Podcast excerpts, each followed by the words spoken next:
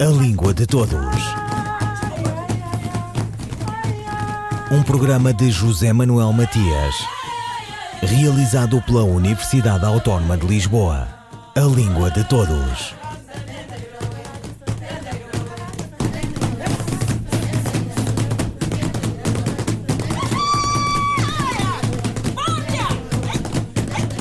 Plano político existem as cimeiras ibero-americana e às vezes as da CPLP, a Comunidade dos Países de Língua Portuguesa.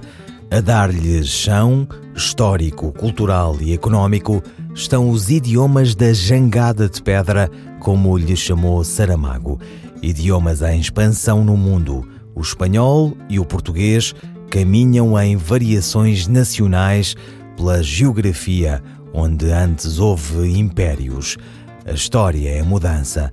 Língua de Todos conversa com o professor Luís Antero Reto sobre o livro A Projeção Internacional do Espanhol e do Português, o potencial da proximidade linguística. A obra teve o apoio do Instituto Camões e do Cervantes. Fizemos um, um livro com, com este objetivo, que é o que é que uma comunidade linguística de duas línguas que tem uma proximidade, eu diria, em termos semânticos, mais de 80%. Em termos fonéticos, somos muito divergentes. Pode ter no contexto das línguas mundiais. E no contexto das línguas mundiais, quando a gente começou a compilar os números, nós somos a segunda comunidade mundial a seguir ao, ao mandarim, ultrapassando o inglês, ultrapassando o francês. Portanto, nós temos uma capacidade de soft power mundial epá, que é inexcedível. Tem estado adormecida. Completamente adormecida. Portanto, o que eu lhes disse é assim: epá, vamos ver, eh, do ponto de vista fonético, semântico, morfológico, há muitas diferenças ou não? Pronto, vamos aferir. É o primeiro capítulo. E por acaso tive a, a felicidade de encontrar um, um autor português que trabalhava com uma filóloga castelhana de Salamanca, o Paulo, e, pá, fizeram um artigo em conjunto, que é o primeiro capítulo, sobre, ao nível morfológico, sintático e fonético, as diferenças entre o português e o espanhol. Acho que é um artigo muito bem conseguido. E, e pronto, e demonstrou-se ali que nós temos uma proximidade histórica, temos uma proximidade cultural e temos uma proximidade muito grande ao nível semântico. Nós temos uma capacidade, digamos assim, maior que os espanhóis porque percebemos a fonética, eles não percebem a fonética, mas ao nível escrito, epá, as duas línguas são muito, muito, muito similares. Portanto, temos aqui um potencial que são 800 milhões de, de falantes no mundo, maternos, os, os uh, chineses de mandarim maternos são só 900 milhões. Portanto, nós em, em, falantes maternos somos a segunda comunidade mundial. E como é que se pode aproveitar esse potencial dessa comunidade tão extensa? Uh, o potencial, eu acho que há duas grandes áreas onde a gente. A, a, primeira, que é para mim mais importante, porque sou académico, é ao nível do conhecimento científico. Uh, e a grande proposta que eu, mais a Rebeca, fizemos ali, se, se vir num dos capítulos, é, eu acho que todas as revistas científicas uh, do espaço ibero-americano deviam ser bilíngues. Porque assim, uh, em ciência, um, nós os académicos somos, somos basicamente avaliados pelo fator de impacto. O fator de impacto tem a ver com as citações. Portanto, se nós publicarmos em português e em, em espanhol, nós, nós conseguimos um fator de impacto, um impacto enorme que hoje não estamos a conseguir. Portanto, eu acho que a grande, para mim, o cerne da colaboração é a divulgação científica e a divulgação científica devia ser feita muito em termos de todas as revistas portuguesas, espanholas e do espaço ibero-americano e do espaço da CPLP deveriam ser tendencionalmente bilíngues espanhol e português. E porquê é que não acontece isso hoje em dia? Porque eu acho que ainda ninguém percebeu a potencialidade estratégica das duas línguas. Ninguém, eu diria ninguém, é um bocado forte, não é? Mas eu acho que há um grande desconhecimento desta potencialidade e do que é o fator ciência no Estatuto da Língua no mundo. Eu penso que se a comunidade ibero-americana, a SERGIP, a OE, a Organização dos Estados uh, Ibero-Americanos, a CPLP, tiverem uma política estratégica de, uh, no fundo, termos uma presença no conhecimento mundial e tivermos uma política de coedições, bilinguismo nas edições científicas, coproduções na cultura, no cinema, na... nós seremos a comunidade mundial mais interessante do século XXI. E, portanto, o livro foi feito muito nesta perspectiva. O que é que o soft power da língua pode acrescentar ao soft power dos países uh, falantes do português e do espanhol? E eu acho que aí temos um potencial que é único. Luís Antero Reto sobre a projeção internacional do espanhol e do português, o potencial da proximidade linguística, Camões e Cervantes.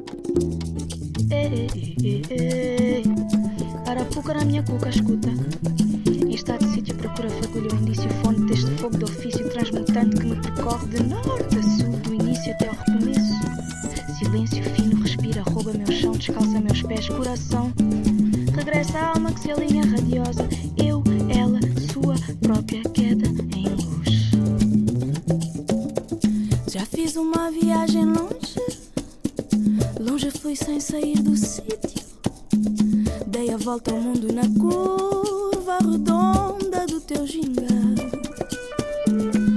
amor é lindo, amor é belo, amor é sábio, amor é titi. Tua beleza brilha todos os dias. Segunda, terça, quarta, quinta, sexta, sábado, domingo. Tantos humores, tanto sabor.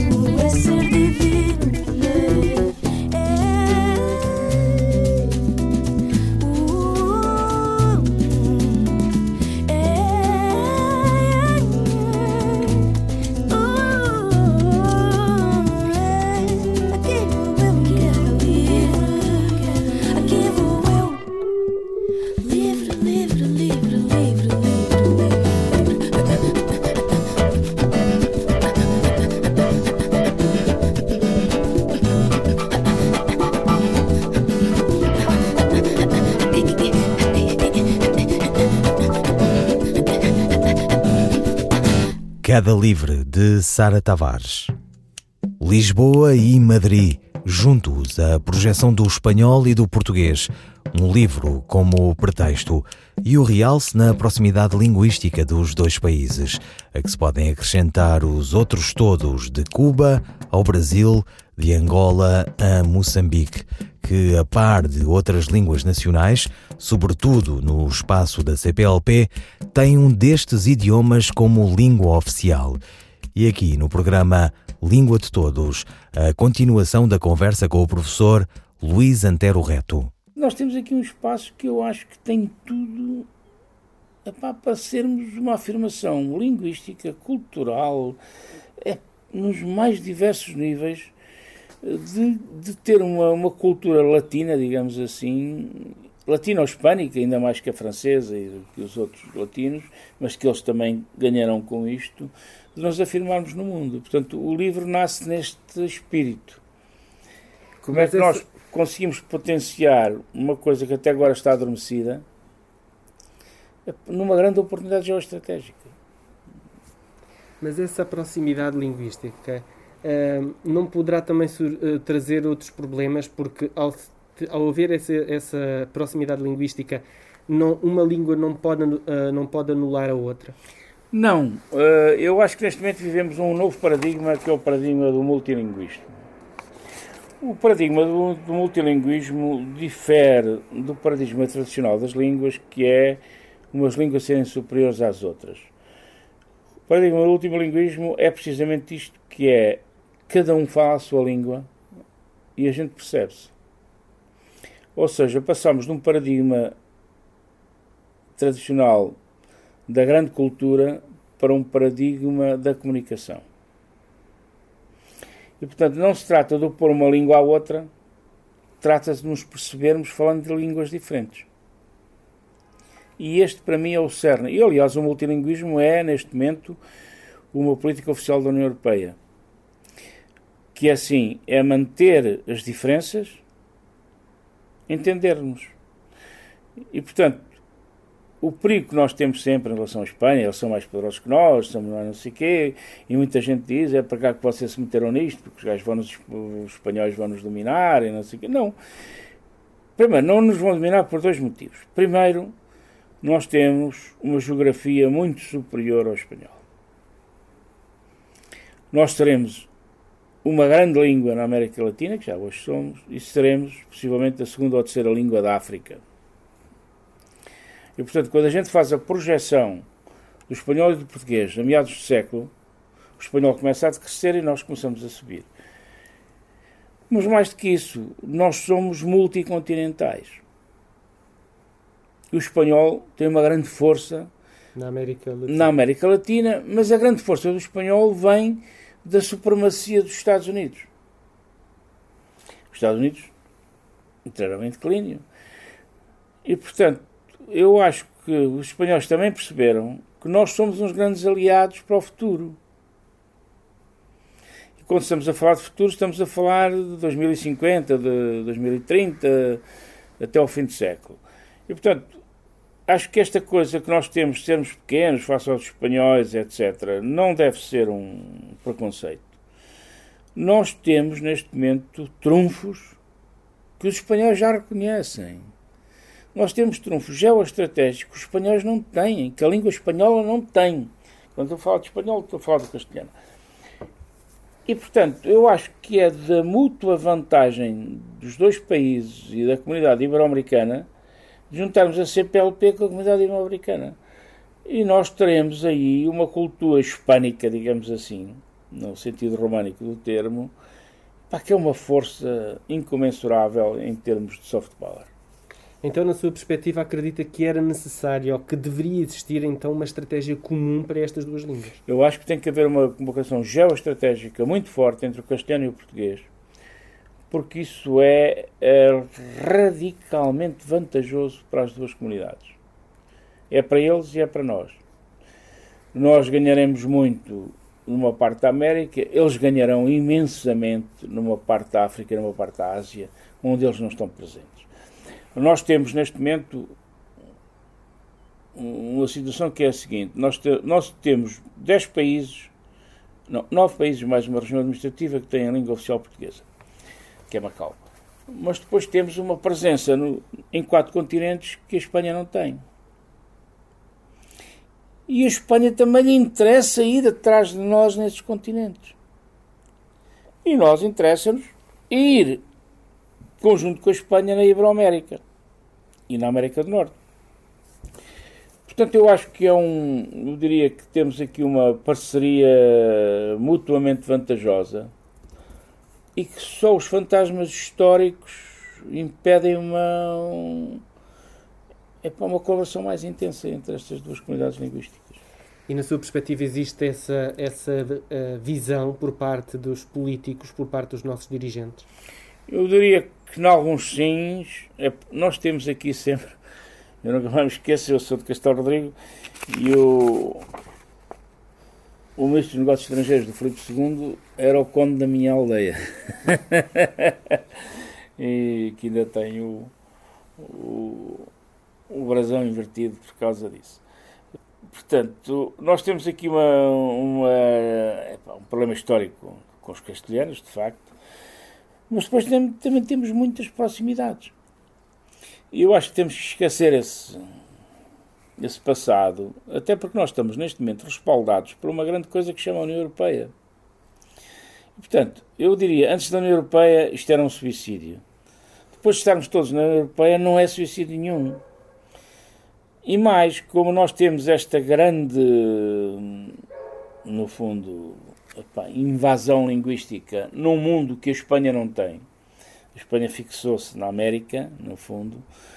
E nós, a primeira grande viagem da língua portuguesa é África e Ásia, depois Brasil e depois não sei quanto. Portanto, nós temos aqui uma, digamos assim, uma vantagem competitiva em relação à Espanha, não só ao nível da demografia no século XXI, como epá, no, no, no, respaldo histórico todo do nosso continente asiático, do continente africano e não sei quantos, que é muito mais vasto.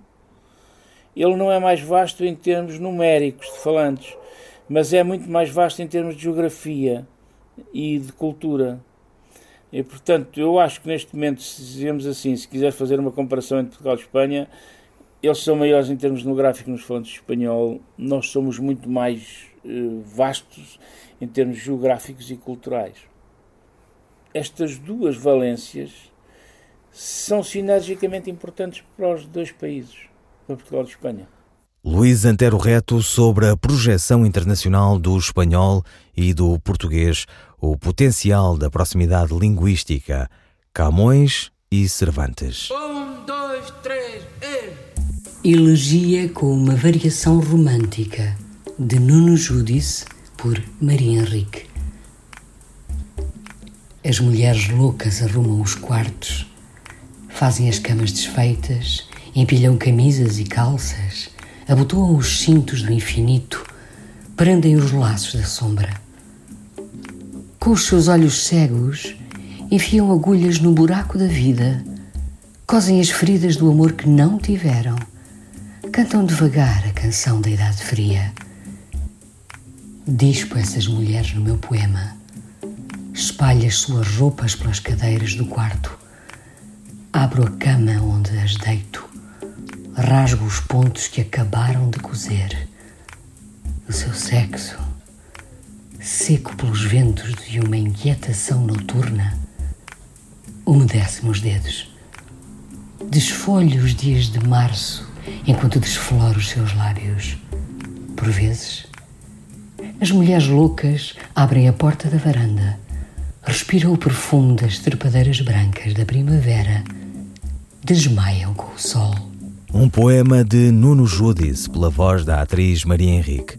O autor de Mecanismos Românticos da Fragmentação estreia-se em 1972 com o livro A Noção de Poema. É a senda da poesia, como escreveu Rui Belo, título do seu esquecido volume de leituras críticas. Professor universitário, autor de uma vasta obra poética e romanesca, ensaísta também, Nuno Judice afirma-se como um dos nomes de referência da poesia portuguesa desde o terceiro quartel do século passado, galardoado com alguns dos mais importantes prémios literários portugueses e de outras geografias, a ação de Nuno Judice reparte-se também pelos jornais, pela divulgação de cultura portuguesa no exterior, pela participação em acontecimentos como Lisboa, capital europeia da cultura, entre muitas outras acontecências. Foi conselheiro cultural em Paris, lírico como quem desdenha, fingidor como Pessoa disse. Nuno Judice nada exclui e tudo desconstrói, recombinando.